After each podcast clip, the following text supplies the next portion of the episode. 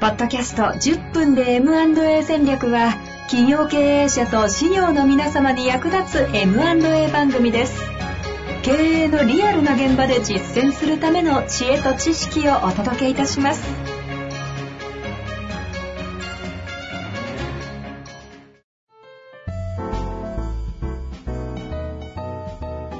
こんにちは、遠藤和樹です。白川正義の10分で M&A 戦略。白川さんよろしくお願いいたします。よろしくお願いします。さあ、ということで白川さん、今日は質問来ておりますので、一生懸命ね、あえて先生っていうのはね、ちょっとやめ、やめたいって言うんですけど、質問は先生で来ちゃいます、ね。白川先生ということで質問いただきました。えー、ちょっとマニアックなんですけども、はい。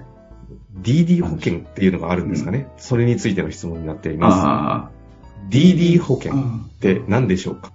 うんえー素人なら表面保証保険などの概念があり、これから押さえておくべき保険ではないかと思い、マニアックな質問ですが、白川先生の解説を楽しみにしております。ということで、なるほど。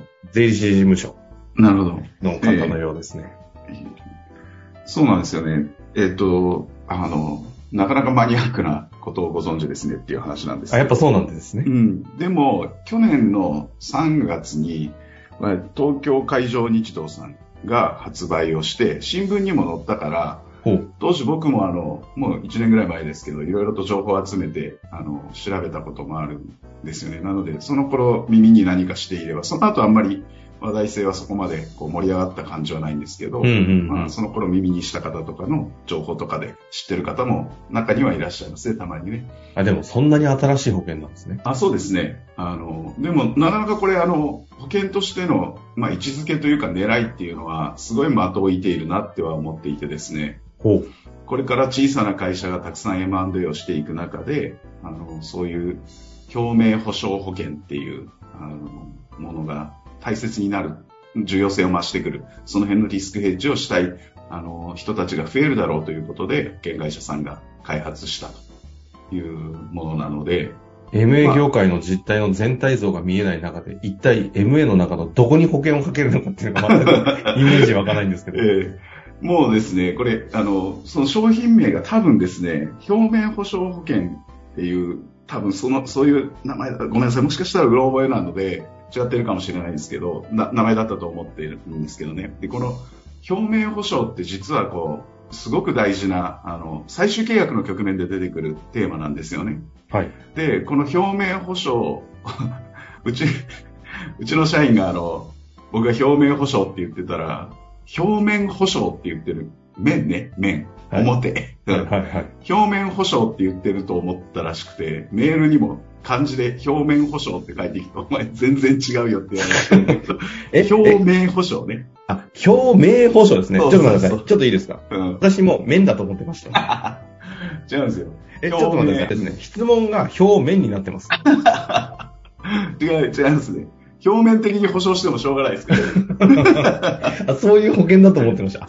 表明保証ですね。うん、表面保証ですね。なるほど。うん。で、これって、その、はいデューデリジェンスと二律背反というか、対極にある概念になってくるんですよね。はいはいはい。で、まあ、そもそもじゃあ表面保証って何かというと、これあの、英米法で大体こうは発展してきた概念なんですけど、うんうん彼らって判例であの、ほあの、法律をずっとこう発展させてきていて、うんうん。あの、要は裁判で判断して、結果が、あの、その次の、あの、判例に生かされていくっていう、裁判に生かされていくっていう、判例を蓄積していくっていうのが、まあ、あの、英米法の元々の起こり、あの、法体系の流れなんですけど、ええ。その中で、表明して保証するっていう概念を、あの、組み立ててきてるんですよね。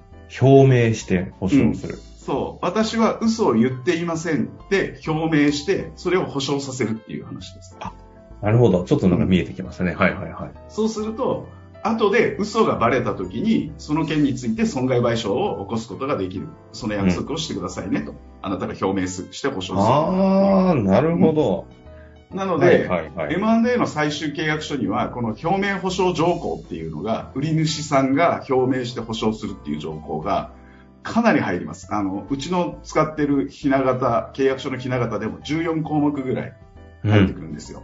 うん例えば、あの、わかりやすい話で言えば、申告はちゃんと適法に行っていて、後で税務調査でその問題が発覚するような恐れがないことを表明して保証してくださいとかね。なるほどね。うん。あ、じゃあ政治家がマニフェストやっても保証、あの、保証しませんけど、うん的な。そうそうそう。まあね、それは損害賠償をちゃんとしなきゃいけないですよ。それで問題が出てきたら。あの、社員さんの未払いざ未払い残業代とかね、そういうのはちゃんと、あの、ないように処理をしていて、あの、問題がないですよっていうこととか、そういうのをいちいちいちいち全部こう書き出していって表明保証を取る。はいはいはい。そしたら、まあ、飼い主さんとしたら、もしそこで問題があったら、後で、あの、そのね、売り主さん側を訴えて、で、その分の損害が出た分を保証してくださいよっていう。あじゃあ基本的に売り手の方が自分を守るために、一応表明するけど、入っとくってことですか？ああ、違います。えっ、と、実質的に損害負担を負担をしなければいけないのは買い手になるわけですから、はいはいまあ、もし損害が起こった時にですよ。その内容が、ああと、そうですね、ちょっとわかりにくいかな。えっ、と、例えば、未払い残業代が本当はあったんだけれども、それを気づかずに買い手さんが買っちゃった。はい。そしたら、えっ、と、その未払い残業代後で問題になって、売り手さんに、この分の未払い残業代あなたあったから保証してくださいって言っても、表明保証取っとかなかったら、いや、知りませんよって言われて終わりなんだけど、そもそも。表明保証ちゃんと取っていれば、いや、あなた問題ないって言ったじゃないですか。この分損害賠償してくださいっていうことができるっていう話ですよね。うん、うん、うん。でも、この売り主さんが、例えば、えっと、1年譲渡とかしててね、はいはいはい。うん、してた場合、会社を。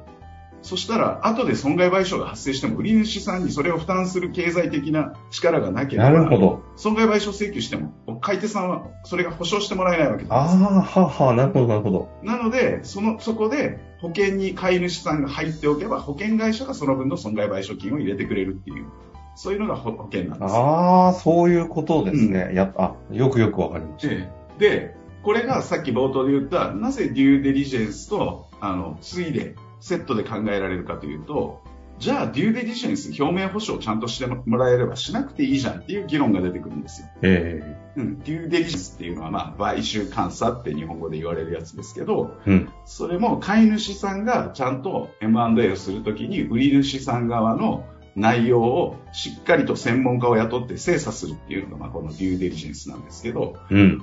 お金がかかるし、専門家を雇ってやるので、うん、うん。で、あの、だから、表明保証をきっちり取れば、デューデリジェンスしなくていいんじゃないかっていう議論が出てくるんですよ。はあ、なるほど。う。うんん。後で問題が分かっちゃえば、だって、損害賠償してもらえるわけだから、ええええええお金をコストを使ってまでデューデリしなくていいんじゃないのっていう話が出てくるんですけど、そこはじゃあ、あの、効率性、合理化的なところでスピード重視の時とかっていう。そう、おおっしゃる通りおっしゃる通り。なので、もう今回は表明保証だけでも終わらせましょうとか、ああ。うん。それとか、もうちょっと言うと、で、大きな、まあ、上財団でも事例があるような、その、上場会社が、もう小規模企業を、まあ、何らかの理由があって M&A するときとか、もう規模的に考えて、もしここで、あの、まあ、ある程度の、あの、事故が発生したとしても、M&A 後に損害が発生したとしても、まあ、規模的な考え考え方から言ったら、そんなに大きな、あの損失には損失にはならないと。だとしたらわざわざデューデリをやってコストかけるんじゃなくて、もうあの表面保証ちゃんと取ってデューデリやって、もしそれで売り主さんが払えないってなっても、まあいいやっていうようなあ規模がそこまで違う時とかは、まあ、デューデリ省くとかいうことも十分あり得るんですよね。まあ、ただ、上場会社とかだと、今度はあのコンプライアンスの問題があるんで、ーうんうん。うん、引き継いだ会社がコンプライ違反してたら、それこそもう大問題になっちゃいますから、そういう意味ではその辺はしっかり見るっていう。あ、そういう意味ではデューデリシスのホームデューデデューデリがあったりとかね、いろんな種類があった。これちょっと時間的にあれなんで、次回。次回ちょっとね、ちゃんと一度、うんローム DD が大事だっていうねあ、最近は話は以前してるんですが、えええ改めてそもそもデューデリジェンス何かって話してないのでね、次回やらせていただきましょうかね。そうですね。まあ、ということで最後まとめると、結局これ DD 保険って書いてありますけど、MA 保険ってことですか？まあまあそうですね、MA をする最終契約の局面で、あの、出てくる、その保険入るか入らないかっていう判断が出てくるところで、さっき言ったみたいに、規模があまりにも違う時とかは、保険、保険料もね、多分ね、そんなに安くないんですよ。少なくとも100万単位とか。ええ。そう、どのくらいの金額の保証になるかっていう、あの、ディールサイズにもいろいろと応じて変わってくるんですけれども、うんうん。で、そうですね、それから、あのー、さっき言ったね、例えば、1000万で会社を、まあ、株式譲渡するようになりましたっていう、1000万が譲渡対価ですよね。で、その後、表面保証いくら取っていたとしても、うん、えー、もう極端な話、未払い残業代が2000万でできちゃいましたと。はいはい。だから譲渡対価超えちゃってるわけですよね。うん、売り主さんもまあ、譲渡対価1000万は確かにもらって持ってるんだけど、上乗せしてさらに1000万払いなさいみたいな話になったら払えませんみたいな可能性もあるので、うん、なので、その、ど、えっと、デューデリをやっていないと、ややることの意味とか価値っていうのはやっぱそこに出てくるわけで、ああまりにもその、えっと、大きなその後のリスクがあるとしたら、その表面保証だけではやっぱり怖いっていう話があるんですよね。なので、費用対効果と、さっき、あの、遠藤さん言ったその時間的な制約とかいろんなことを考えて、どこの部分のデューデリをどれだけの力を入れてやるのかっていうのは、買い手さんは、これ絶対判断しなきゃいけないんですよ。はい。その辺で、あの、アドバイザーをちゃんと入れて、経験のある人とかを。で、どこまでこの案件に対してはデューデリをやってた方がいいのか。それ、それとも表面保証で済ませればいいのか。で、場合によってはこの保険を上手に使おうとか。そんな判断を、あの、しっかりとしないといけないっていう、そんなテーマですよね。なるほどですね。うんまあ、ということであれば、なおさら、その、デューデリジェンスっていうのがね、全体像どういうものなのかを知らないと、この保険も最後見えなくそうなのでね、次回ちょっとそこ、やっていきましょう。はい。ということで、今日終わりたいと思います。はい。白川さんありがとうございました。ありがとうございました。